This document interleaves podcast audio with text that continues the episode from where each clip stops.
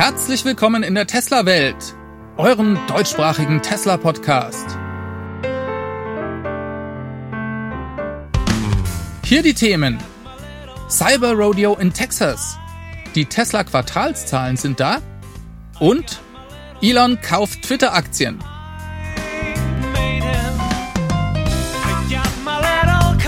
Mein Name ist David und dies ist die Folge 221.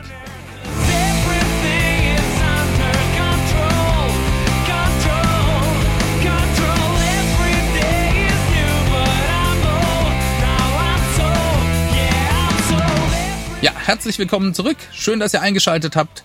Es gibt schon wieder viel Neues in der Tesla-Welt und das schauen wir uns gleich an. Diese Woche liegt der Fokus auf der Eröffnung der Gigafactory in Texas. Tesla hat zum Cyber Rodeo eingeladen und viele Tesla-Fans und Besitzer sind bereits auf dem Weg Richtung Austin. Die Vorbereitungen dort laufen auf Hochtouren. Bilder davon kommen vom Account und vom YouTube-Kanal von Joe Tachtmeier. Und da sind einige interessante Details aufgetaucht. Unter anderem wurden zum Beispiel brandneue Model Y in einer neuen Farbe gesichtet. Also ob es tatsächlich eine neue Farbe ist, das weiß man nicht so genau, das lässt sich nicht so gut erkennen.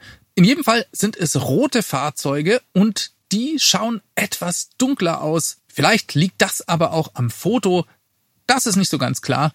Interessant zu sehen jedoch, dass Tesla hier bereits Autos in Rot zu Beginn produziert. In Berlin sind sie ja mit der Farbe Schwarz gestartet und inzwischen haben wir dort auch ein paar weiße Model Y aus der Fabrik rollen sehen. In Texas also Schwarz und Rot zu Beginn mit der Option auf ein neues Rot vielleicht. Ich bin sicher, am Donnerstag, den 7. April wissen wir mehr, denn dort findet das Cyber Rodeo aka Gigafest statt. Spätestens dann wissen wir auch, ob und in welcher Form Tesla ein neues Midrange oder Standard Range Model Y an den Start bringt.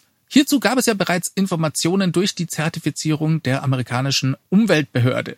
Den Link zu der entsprechenden Folge findet ihr unten in der Beschreibung beziehungsweise hier. Auch das wird diese Woche sehr, sehr spannend.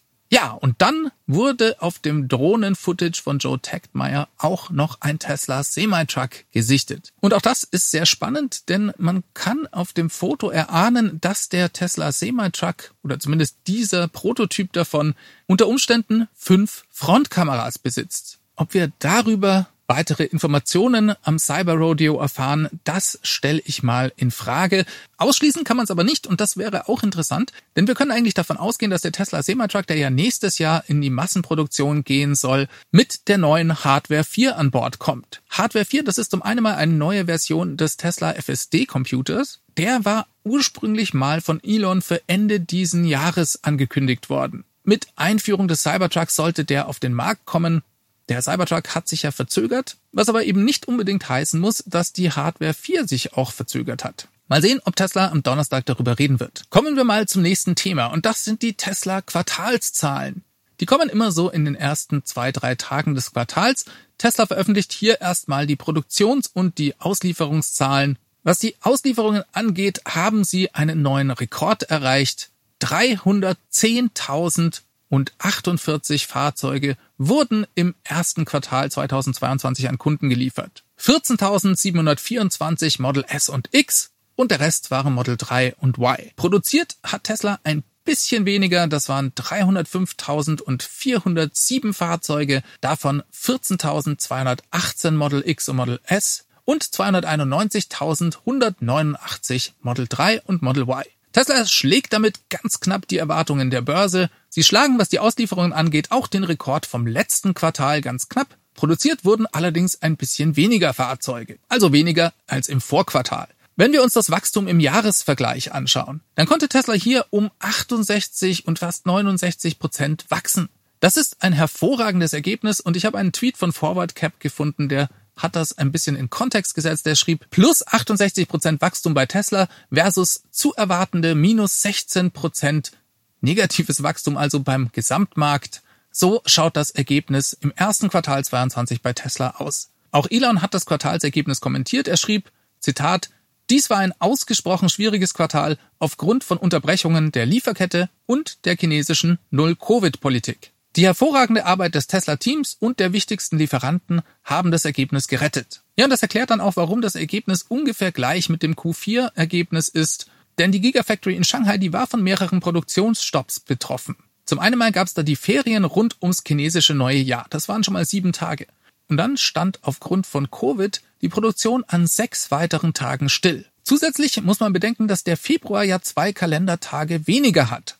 Insgesamt fehlen Tesla somit 15 Tage an Produktion in Shanghai. Und trotzdem konnten sie fast genauso viele Fahrzeuge produzieren wie im Q4 und sogar ein paar Fahrzeuge mehr liefern. Hier noch ein kleiner, nett gemeinter Seitenhieb auf den Marktführer GM.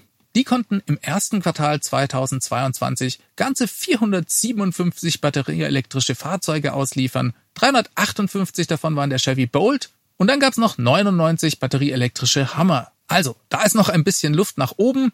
Bei GM passiert hier noch deutlich zu wenig. Kommen wir mal zu einer Nachricht, die eigentlich mit Tesla gar nichts zu tun hat. Trotzdem war das der Aufreger der Woche.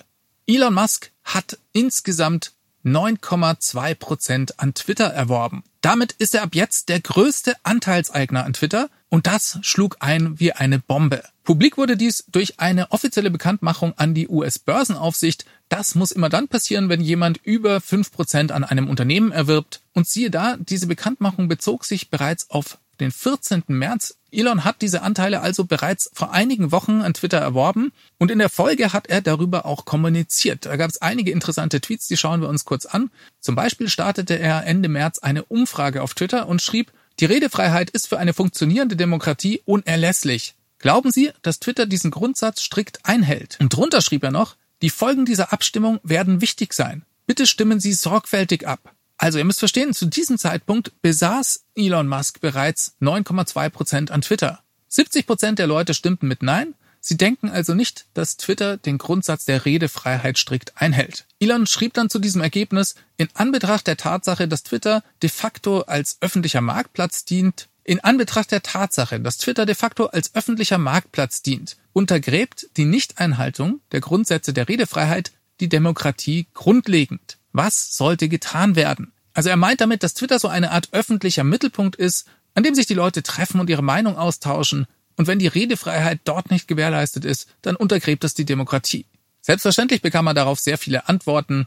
Jemand schlug ihm zum Beispiel auch vor, Twitter zu kaufen und doch das Twitter-Logo, das ja ein Vogel ist, durch das Dogecoin-Maskottchen zu ersetzen. Und er antwortete darauf, ja, das wäre echt abgefahren. Elon ist jetzt also der größte Anteilseigner von Twitter. Er hält mehr Aktien von Twitter als zum Beispiel Jack Dorsey, der Mitbegründer und Ex-CEO, oder auch als die Vanguard Group, die bisher die meisten Twitter-Anteile hatten. Warum macht Elon das? Der Twitter-Kurs ging erstmal durch die Decke. Zwischenzeitlich war der auf plus 27 Prozent nach dieser Meldung. Ich glaube aber überhaupt nicht, dass Elon hier wegen des Geldes oder wegen eines guten Investments hier diese Twitter-Aktien gekauft hat. Es geht ihm hier um was anderes. Ich denke, er will hier wirklich etwas verändern und Einfluss nehmen. Ihm gefällt nicht, wohin die Reise bei Twitter geht. Er hat sich in der Vergangenheit schon als freier Rede Absolutist bezeichnet und Elon ist auch ein großer Twitter-Fan, das darf man nicht vergessen. Er war schon sehr früh auf Twitter, als es nur wenige 10.000 User gab und seither ist das sein Lieblingskommunikationsmittel. Er hat inzwischen über 80 Millionen Follower auf Twitter. Und das ist sein Haupttool, was PR und Marketing angeht. Aber auch das ist nicht so wichtig. Ich glaube, er ist eigentlich einfach ein Twitter-Fan. Und er sieht dieses tolle Tool bedroht. Durch die Zensurpolitik von Twitter, durch den Twitter-Algorithmus, von dem auch niemand so genau weiß, wie er funktioniert oder ob nicht einfach Leute hier Accounts blockieren. Und wenn er dieses Tool bedroht sieht, dann will er was dagegen tun. Und genau das macht er hier mit seinem Investment. Wir dürfen auch nicht vergessen, dass Elon einfach ein bisschen anders tickt als der Rest der Menschheit. Er denkt viel langfristiger als die meisten von uns und ich glaube, dass vielleicht sogar unter Umständen hier die Entwicklung der künstlichen Intelligenz mit reinspielt. Denn in der Art, wie diese Algorithmen entwickelt werden, nimmt das Einfluss auf die Zensur auf Twitter. Das ist natürlich nur Spekulation, aber ich könnte mir durchaus vorstellen, dass Elon hier auch an solche Dinge denkt. Klar ist, er will was verändern. Er wird nicht passiv sein, sondern sich aktiv in die Politik bei Twitter einmischen. Damit hat er bereits angefangen. Er schrieb zum Beispiel, wollt ihr einen Edit-Button? Denn Tweets lassen sich ja im Nachhinein nicht verändern. Auch das haben die allermeisten mit Ja beantwortet. Und das ist ein bisschen lächerlich, denn Elon kann ja nur, weil er Aktien hat, jetzt nicht plötzlich bestimmen, welche Funktionalitäten auf Twitter passieren. Trotzdem zeigt das, wie aktiv er sich dort einmischen will und das macht natürlich Druck auf Twitter. Also, das ist eine spannende Entwicklung, auch wenn sie nur indirekt was mit Tesla zu tun hat. Denn auch wenn sehr viel Marketing und PR auf Twitter für Tesla passiert, glaube ich nicht, dass das hier die alleinige Motivation von Elon war. Er will Twitter verändern und zwar zum Positiven. Wir schauen weiter gespannt zu. Ja, und dann gab es noch eine spannende Nachricht für uns hier in Europa. Elon hat nämlich nochmal eine Zeitangabe zur FSD Beta für Europa gemacht. Ihr wisst ja, an der Eröffnung der Gigafactory Berlin wurde er dazu gefragt. Da sagte er, man könne die FSD Beta in so drei, vier Monaten den EU-Behörden vorlegen. Jetzt schrieb jemand nochmal auf Twitter, hoffentlich dauert es nicht mehr lange, bis wir hier in Großbritannien die FSD Beta bekommen. Und Elon antwortete, FSD Beta sollte in Europa für Fahrzeuge mit dem Lenkrad links diesen Sommer verfügbar sein. Fahrzeuge mit einem Lenkrad auf der rechten Seite ein paar Monate später. Diese Termine hängen von der Genehmigung der Regulierungsbehörden ab. Und das ist interessant, denn das klingt so, als würde es früher möglich werden. Allerdings muss man hier realistischerweise dazu sagen, dass er das Ganze von der Genehmigung der Regulierungsbehörden abhängt. Daher ist diese Zeitangabe keine Zeitangabe. Denn das kann eigentlich alles oder nichts bedeuten. Tut mir leid, dass ich hier die Hoffnung ein bisschen bremsen muss. Positiv bewerten könnte man zumindest, dass Elon hier die Möglichkeit für einen schnelleren Rollout sieht. Dann gab es noch eine sehr interessante Nachricht zum Supercharger-Netzwerk. Dazu müsste ich mal mir ein bisschen Zeit nehmen und eine eigene Sendung machen. Es geht um die Art und Weise, wie Tesla mit dem Supercharger-Netzwerk in Zukunft Geld verdienen möchte. Und hier hat uns Elon einen konkreten Datenpunkt geliefert. Die bisherige Kommunikation von Tesla war so, dass sie mit dem Supercharger-Netzwerk keinen Profit machen wollen. Das ist kein Profit Center für uns. Und das konnte man auch gut an den Tarifen am Supercharger sehen. In der Zwischenzeit hat sich das ein bisschen gewandelt, denn Tesla möchte das Supercharger-Netzwerk öffnen. Jede Art von Elektroauto wird zukünftig am Supercharger laden können. Damit will Tesla die Auslastung erhöhen. Sie wollen selbstverständlich auch damit das Netzwerk noch schneller ausbauen. Und ein bisschen Gewinn wollen sie damit auch machen. Und das schrieb Elon diese Woche.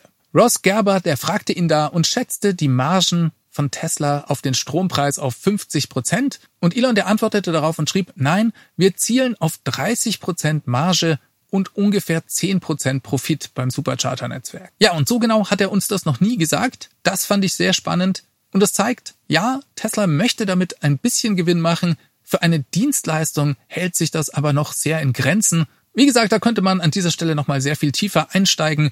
Aber ich denke, die Supercharger werden in Zukunft für Tesla-Fahrer weiterhin erschwinglich bleiben. Das hängt natürlich vor allem auch von der weiteren Entwicklung der Strompreise ab. Hoffentlich hält sich diese in Grenzen. Ich denke, wir werden weiterhin vernünftige Preise von Tesla am Supercharger sehen. Interessant wird natürlich, wie sich die weitere Öffnung darauf auswirkt. Heute möchte ich mal über einen Artikel reden, den ich auf heise.de gesehen habe. Die Überschrift lautet Studie Autoindustrie steigert trotz des Teilemangels ihre Gewinne. Hier werden die Gewinne von 16 der größten Automobilhersteller miteinander verglichen. Der operationelle Gewinn im Jahr 2021 wird hier dieser Studie zugrunde gelegt und dann mit dem Umsatz der Unternehmen verglichen.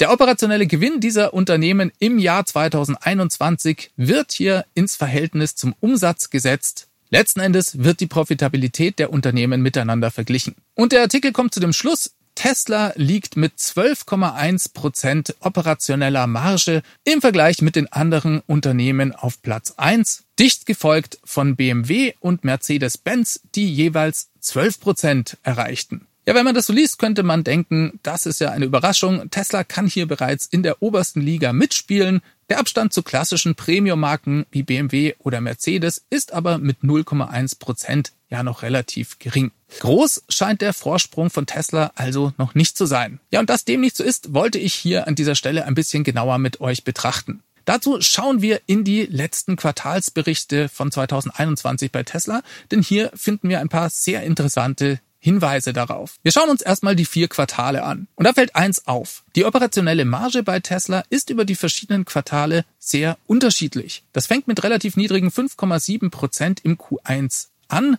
Dann kommt es im Q2 fast zu einer Verdopplung auf 11 Prozent. Q3 und Q4 erreichen dann Spitzenwerte mit 14,6 Prozent beziehungsweise sogar 14,7 Prozent operationeller Marge im Q3 und Q4.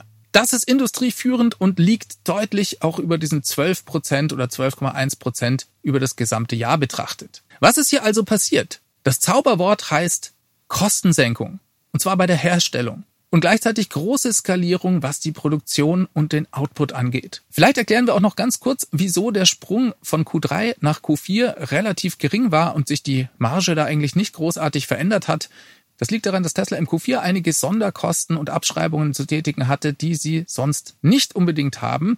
Und das verwässert ein bisschen das Ergebnis. Wenn man die rausrechnet, dann liegt Tesla da sogar noch einige Prozentpunkte drüber. Der positive Trend setzt sich also weiter fort. Jetzt schauen wir aber mal in die Quartalsberichte rein, denn Tesla gibt uns hier ganz spezielle Hinweise darauf, wie diese Steigerung der Marge zustande kam. Und das gibt uns auch einen Ausblick auf das Jahr 2022. Im Quartalsbericht vom Q1 2021, da schrieb Tesla, während der ASP ASP steht für Average Selling Price, also der durchschnittliche Verkaufspreis pro Fahrzeug. Also, während dieser durchschnittliche Verkaufspreis im ersten Quartal sank, ist die Marge im Automotive-Bereich weiter gestiegen. Und jetzt kommt die Erklärung, weil unsere Kosten noch schneller sinken. Und dann erklären sie, die durchschnittlichen Herstellungskosten pro Fahrzeug zu senken, ist kritisch für unsere Mission. Als wir 2017 mit der Produktion des Model 3 begannen, lagen die durchschnittlichen Kosten pro Auto für die Herstellung in unserer Flotte bei 84.000 Dollar.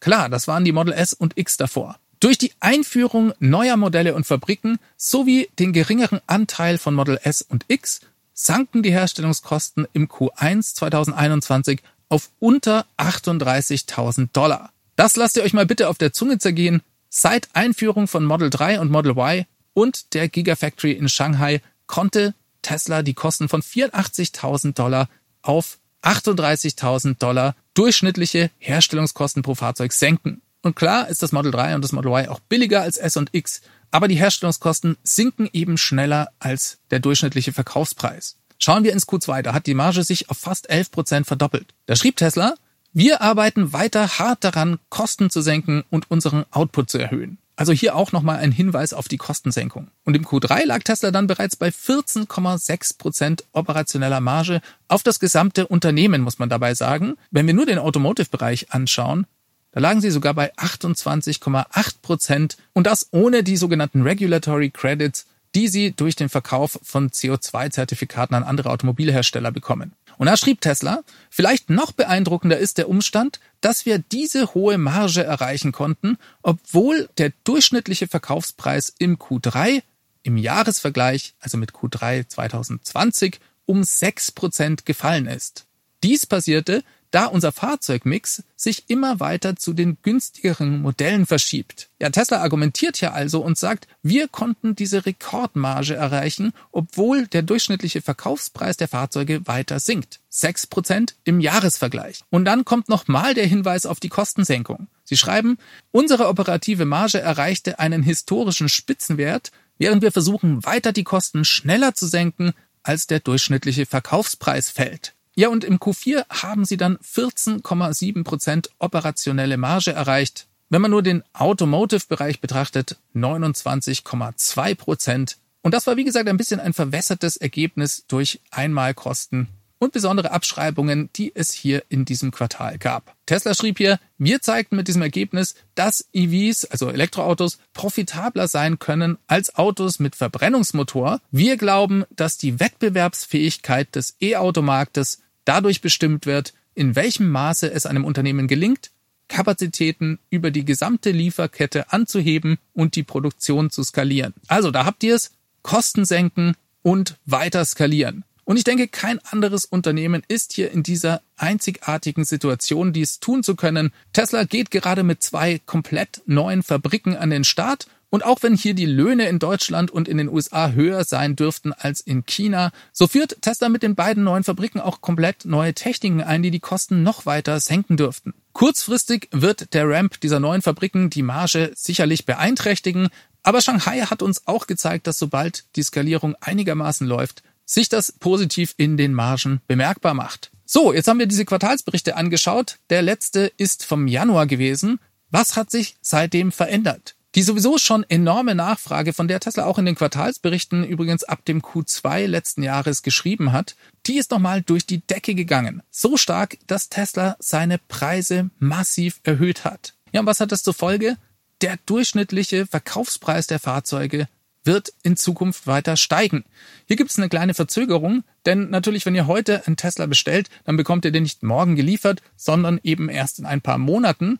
Dementsprechend machen sich die höheren Preise und dadurch auch die höheren Margen nicht sofort bemerkbar, sondern folgen erst mit einigen Quartalen Verzögerung. Schauen wir uns ganz kurz mal die Preise in den USA an. Ich kann jetzt nicht alle Märkte hier vergleichen. Ich denke, die US-Preise sind aber ein sehr repräsentatives Beispiel. Ich erinnere euch nochmal, dass Tesla im Q1 gesagt hat, dass der durchschnittliche Herstellungspreis für die gesamte Flotte bei Tesla unter 38.000 Dollar lag. Im Q1 2021. Der zweite wichtige Datenpunkt war, dass sie im Q3 schrieben, dass der durchschnittliche Verkaufspreis im Jahresvergleich um 6% sank und sie haben uns ja wiederholt beschrieben, dass sie die Herstellungskosten schneller senken können, als dieser durchschnittliche Verkaufspreis sinkt. Nehmen wir nochmal die Zahl aus dem Q1, die 38.000. Und jetzt nehmen wir einfach mal an, dass die über das Jahr bis ins Q1 2022 nicht um 6% gesunken ist, sondern um 7%. Das wären dann also 38.000 minus 2.660 ist gleich 35.340 Dollar. Sagen wir 35.000 Dollar im Schnitt. Dann haben wir auf der einen Seite die 35.000 Dollar Herstellungskosten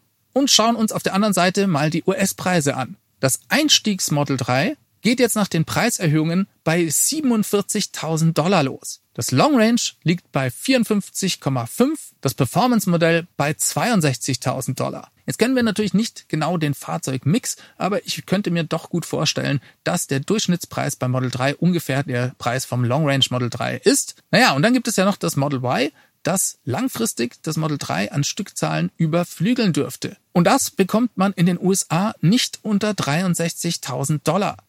Das Performance-Modell kostet sogar 68. Das heißt, hier könnte der Durchschnittspreis vielleicht bei 65 liegen. Es ist sehr schwierig, hier den genauen durchschnittlichen Verkaufspreis von Tesla festzustellen. Da kommt ja noch Model S und X dazu. Ich würde aber spekulieren, dass der durchschnittliche Verkaufspreis bei Tesla durch diese Preiserhöhungen deutlich gestiegen ist und eventuell bei 60.000 Dollar liegt. Und wenn Sie 35.000 Dollar Herstellungskosten haben und für 60.000 und mehr verkaufen, dann sieht man schnell, dass die operative Marge im Automotive-Bereich in Zukunft locker über 40 Prozent liegen könnte. Q4 letzten Jahres, wie gesagt, 29,2 Prozent. Naja, und ich glaube, damit wird dann auch klar, dass die operative Marge insgesamt bei Tesla dieses Jahr bereits massiv über diesen 12,1 Prozent liegen dürfte. Einen kurzfristigen Knick in der Kurve dürften wir durch die Eröffnung von Giga Berlin und Giga Austin durchaus sehen, aber Insgesamt wird es massiv weiter nach oben gehen. Wir reden über das Model 3 und zwar über den Preis der Einstiegsvariante bei Model 3. Am 1. April hat Tesla eine Preiserhöhung um 7000 Euro in Deutschland vorgenommen.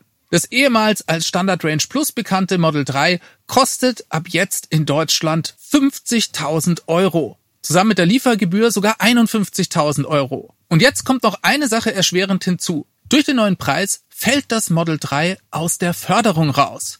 Bisher gab es ja für das Fahrzeug 6000 Euro Umweltbonus, den man vom Staat zurückbekommen hat. Durch die Preiserhöhung liegt das Model 3 jetzt aber netto über dem Wert von 40.000 Euro.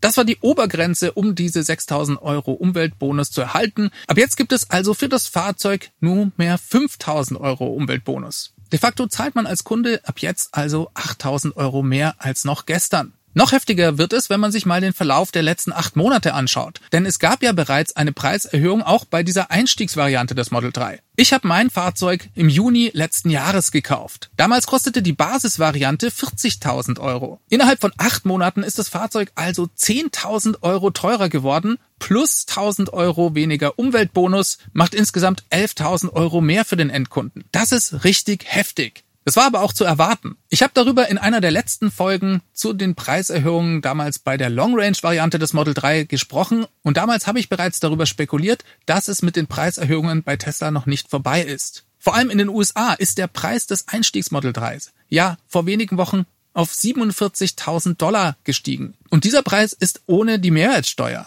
Das war eigentlich schon ein guter Hinweis, dass hier in Deutschland aus Tesla-Sicht das Model 3 zu billig ist. Und die Vergangenheit hat bereits bewiesen, dass Tesla auch im Zweifelsfall auf den Verlust bei der Umweltprämie pfeift, denn in Kanada haben sie bereits vor einiger Zeit einmal die Preise erhöht und damals sogar 5000 kanadische Dollar Umweltprämie eingebüßt. Ja, warum macht Tesla das? Sind die denn vollkommen wahnsinnig geworden? Man hätte ja denken können, dass es sich erstmal um einen Aprilscherz handelt. Tesla hat ja immer behauptet, dass sie die Preise der Fahrzeuge über die Zeit senken werden. Sie wollen doch den Übergang zu nachhaltiger Energie beschleunigen. Wie macht das also Sinn? Die Antwort ist einfach. Tesla hat eine unglaubliche Nachfrage. Die Preiserhöhungen geschehen nicht aus Bosheit oder weil Tesla gerne noch mehr Gewinn machen möchte, sondern Tesla kann sich vor Kunden kaum retten. Der Konflikt in der Ukraine und die hohen Benzinpreise haben das Ganze noch beschleunigt. Tesla hat sich bereits lange vor dem Konflikt im Quartalsbericht des Q2 letzten Jahres zum ersten Mal dazu geäußert und gesagt, selbst wir sind von der enorm hohen Nachfrage überrascht.